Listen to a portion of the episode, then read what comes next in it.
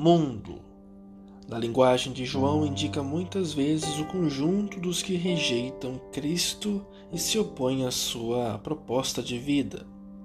Se estamos fora desse conjunto, é porque Cristo nos libertou e nos atraiu a si. Se não pertencemos ao mundo, não podemos nos espantar se também somos rejeitados e combatidos por ele como o próprio Jesus. Vamos fazer tudo para que todos creiam nele e o acolham.